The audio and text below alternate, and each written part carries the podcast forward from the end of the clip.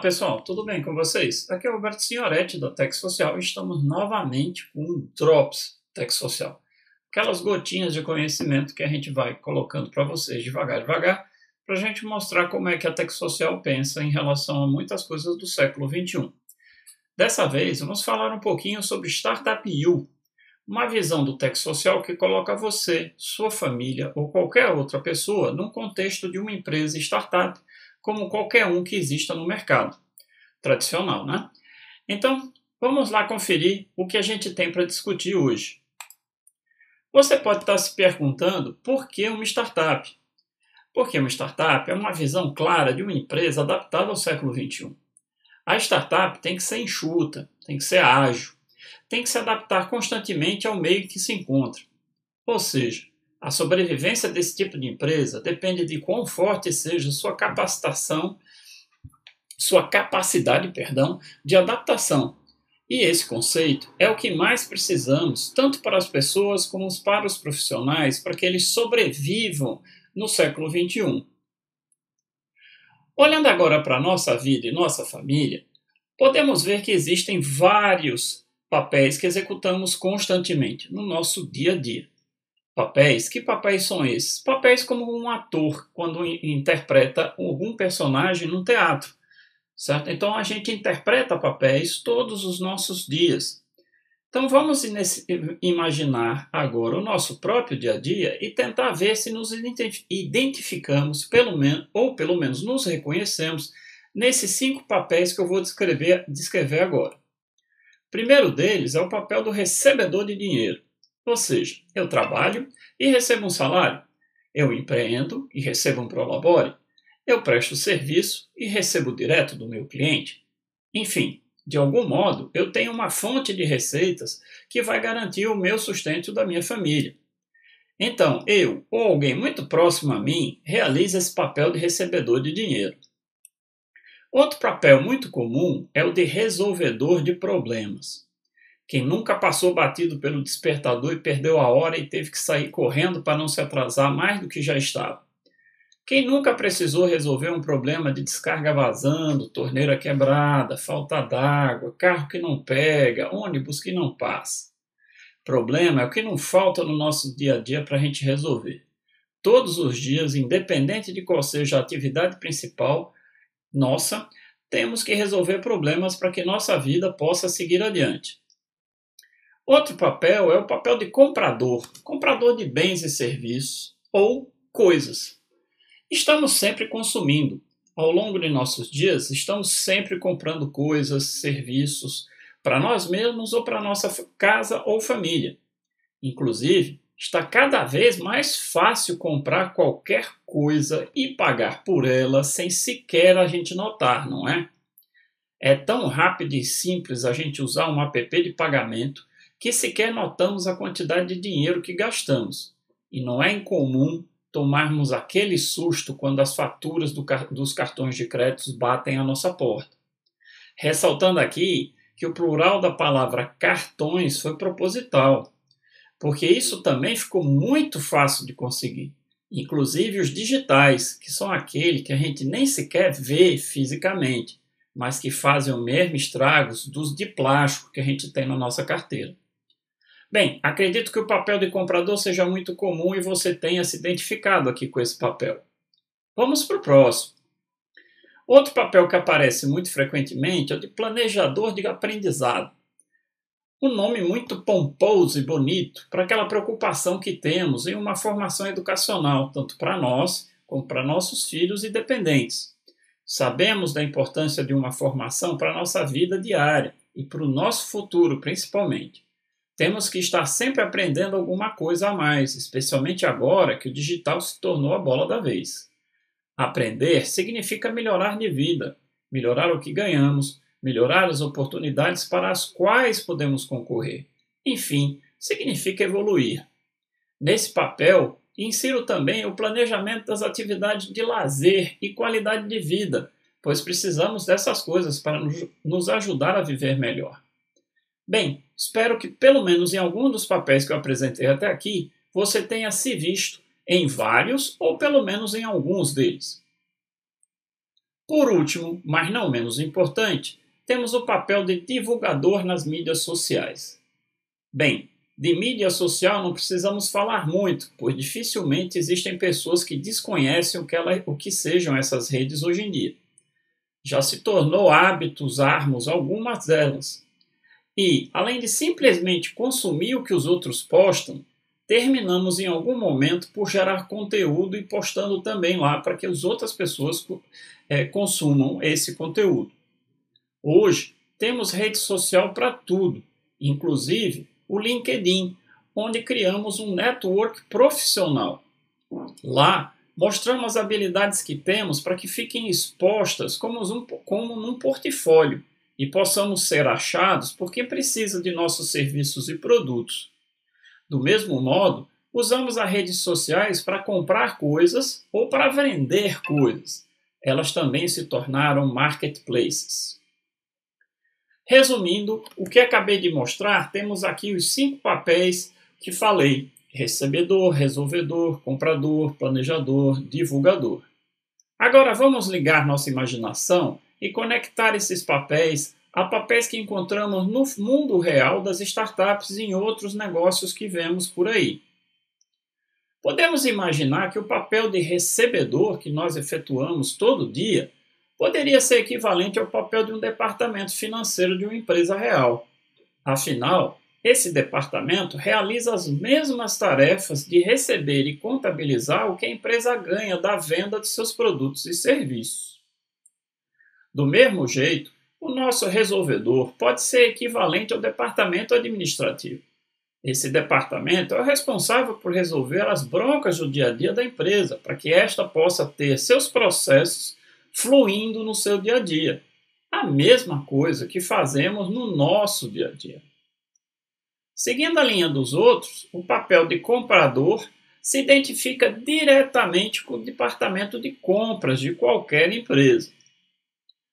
E também o planejador vai se ligar ao departamento de RH, recursos humanos, pois é esse departamento que cuida da capacitação do pessoal, que promove ou também demite, se preocupa com o bem-estar dos empregados, cria um ambiente legal para trabalhar. Por fim, o divulgador casa com o departamento de marketing das empresas.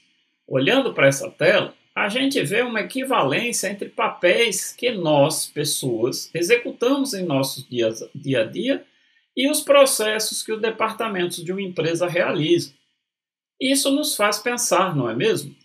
Será que podemos associar os mesmos critérios de uma empresa de sucesso para pessoas de sucesso? Se olharmos em termos de papéis, a resposta é sim. Realizamos todos os papéis de forma extremamente semelhante. Ou seja, podemos nos ver sim como uma empresa. Melhor ainda, podemos nos ver como uma startup ou uma startup U. Então, é desse jeito que chegamos a essa denominação para os empreendimentos do tipo indivíduo SA. Indivíduos que se veem como uma empresa. Pessoas que procuram agir e pensar estrategicamente como CEOs de si mesmo, procurando seus pontos fortes e fracos, usando, por exemplo, uma análise SWOT avaliando constantemente cenários nos quais estejam envolvidos ou praticando ativamente a criatividade e a adaptabilidade. Enfim, usando para si próprio todas as ferramentas de crescimento e evolução usadas pelas startups de sucesso. Sendo assim, vamos atrás de um modelo de negócio para a minha startup U. Afinal, não há startup que não fale o tempo todo em modelo de negócio, não é? Então, temos que fazer do mesmo modo e pensarmos em um modelo de negócio para nós mesmos. Do mesmo modo que falamos para as startups, falamos, falamos para nós mesmos. O modelo de negócio é diferente de um plano de negócio. O que estamos procurando aqui não são números. Procuramos aqui uma forma de entender o que fazemos de um modo holístico, ou seja, de um modo macro, de forma que possamos ver todos os papéis que nós dissemos anteriormente se interligando e funcionando de uma vez só numa única folha de papel. Isso é um modelo de negócio. Seguindo o caminho das startups, vamos focar no mesmo tipo de modelo de negócio que elas usam, o Canvas Business Model do Osterwald. Exatamente o que aparece nessa figura. Veja que você vai achar todos os papéis das startups desenhados em um único quadro e podemos vê-los todos interligados e funcionando de um modo macro em uma única folha de papel. Prestem atenção que ele responde às quatro perguntas cruciais para qualquer negócio: o que, como, para quem, a que custo. Outra coisa interessante é que o quadro do produto, aquele pintado de vermelho, ou o valor que o negócio entrega ou produz, é o centro de tudo. E funciona também como um divisor entre o interior do negócio, quem se responsabiliza por, pelo como, e o exterior do negócio, que é quem se responsabiliza pelo para quem. A base de tudo no quadro é esse quadro laranja, a questão financeira, pois temos que pensar em negócios autossustentáveis. Muito legal ver um negócio inteiro representado dessa forma tão simples. Seguindo a lógica, para um Startup U, vamos precisar de um Canvas Model U o que não é nada diferente do quadro anterior, a não ser pelas mudanças de nomenclatura. Veja que tudo o que eu disse no quadro referente ao negócio vale para esse quadro também. Qual o valor produzido nessa empresa? É o que você faz que pode ajudar as outras pessoas, seu produto ou seu serviço. E é, novamente, o centro de tudo. Do mesmo modo, Veja que, esse, que o valor, esse valor que você tem, que você vai usar para ajudar as pessoas, divide o lado interior de você mesmo, que é o responsável pelo como, e do lado de fora de você mesmo, que é responsável pelo para quem. Este para quem são seus clientes ou as pessoas que você ajuda. Novamente, a base de tudo está pintada inclusive da mesma cor, é a parte financeira. Afinal, queremos que você seja um empreendimento sustentável. Vamos dar aqui uma passadinha em cada quadro e você vai poder lembrar como esses quadros se encaixam naqueles papéis que a gente já falou na, na, no começo dessa conversa. Os papéis de recebedor, resolvedor, comprador, planejador e divulgador. O que é que você vê aí no centro? O seu valor. Como é que você ajuda as suas pessoas? As pessoas que estão ali precisando de ajuda ou que você gosta. Do lado verde estão as pessoas que você vai ajudar, que serão, no caso, os seus clientes.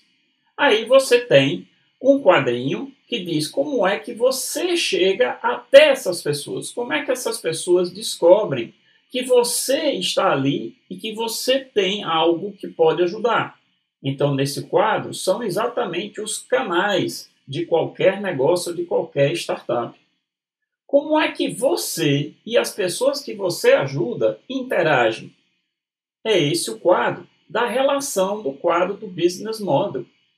Do mesmo lado, do mesmo jeito, desculpe, o lado azul é o lado que se responsabiliza pelo como.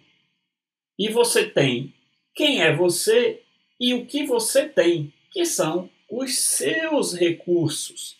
O que é que você tem para montar aquele valor que vai ajudar as pessoas que precisam de você? O que é que você faz? Que atividades você realiza para tornar esse valor disponível para as pessoas que você quer ajudar? E por fim, o último quadro azul.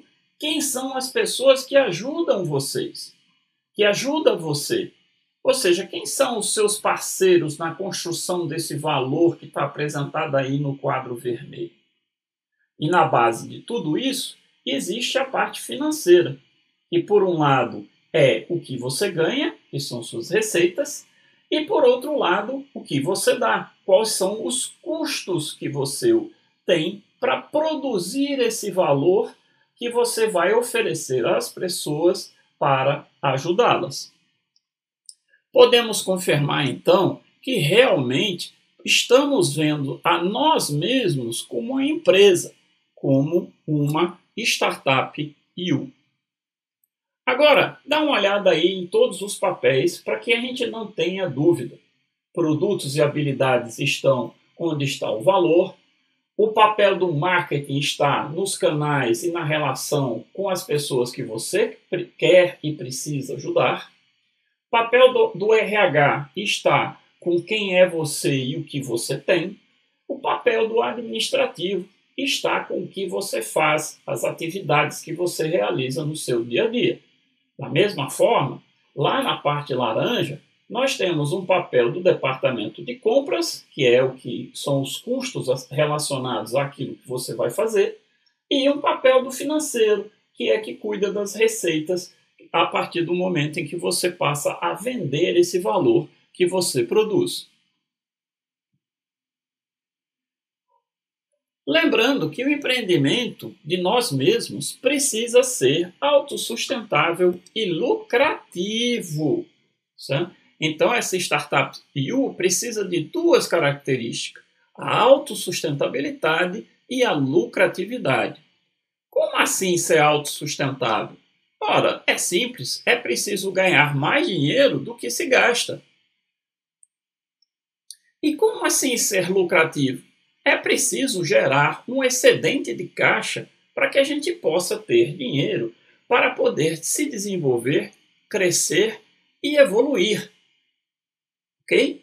Além disso, nós precisamos de dinheiro também para realizar nossos sonhos, para termos o nosso bem-estar e, enfim, conquistar a nossa liberdade. Já falando, que falamos de liberdade, vamos, vou fazer aqui um comentário que parece estranho, mas é a mais pura verdade. Só temos liberdade quando estamos comprometidos com algo, Normalmente a gente pensa que liberdade significa não ter amarras, não estar ligado a nada e nem a ninguém. Mas a verdadeira liberdade só acontece quando a gente se compromete com o propósito que a gente definiu, com a nossa família e com as pessoas que a gente ama e confia. Essa é a liberdade que a gente tem, a liberdade plena. Essa liberdade anda junto com o compromisso. Aqui no texto social, a gente dá um significado para a liberdade. É o poder de escolha. Sim, poder escolher o que fazer, quando fazer, como se fazer, com quem fazer. Esta é a real liberdade, a liberdade de uma vida plena. E para você, o que, é que significa liberdade? Entre em contato com a gente através dos comentários das várias mídias em que nós estamos presentes e diga o que significa liberdade para você. Destacamos que você é livre para escolher se esse conteúdo foi bom ou não para você. Se foi, expresse isso nos presenteando com seu like. E se desejar receber novos conteúdos, se inscreve aqui no canal e ative as notificações. Bom, pessoal, esse Drops termina por aqui. Espero que vocês tenham gostado. Um grande abraço e até a próxima.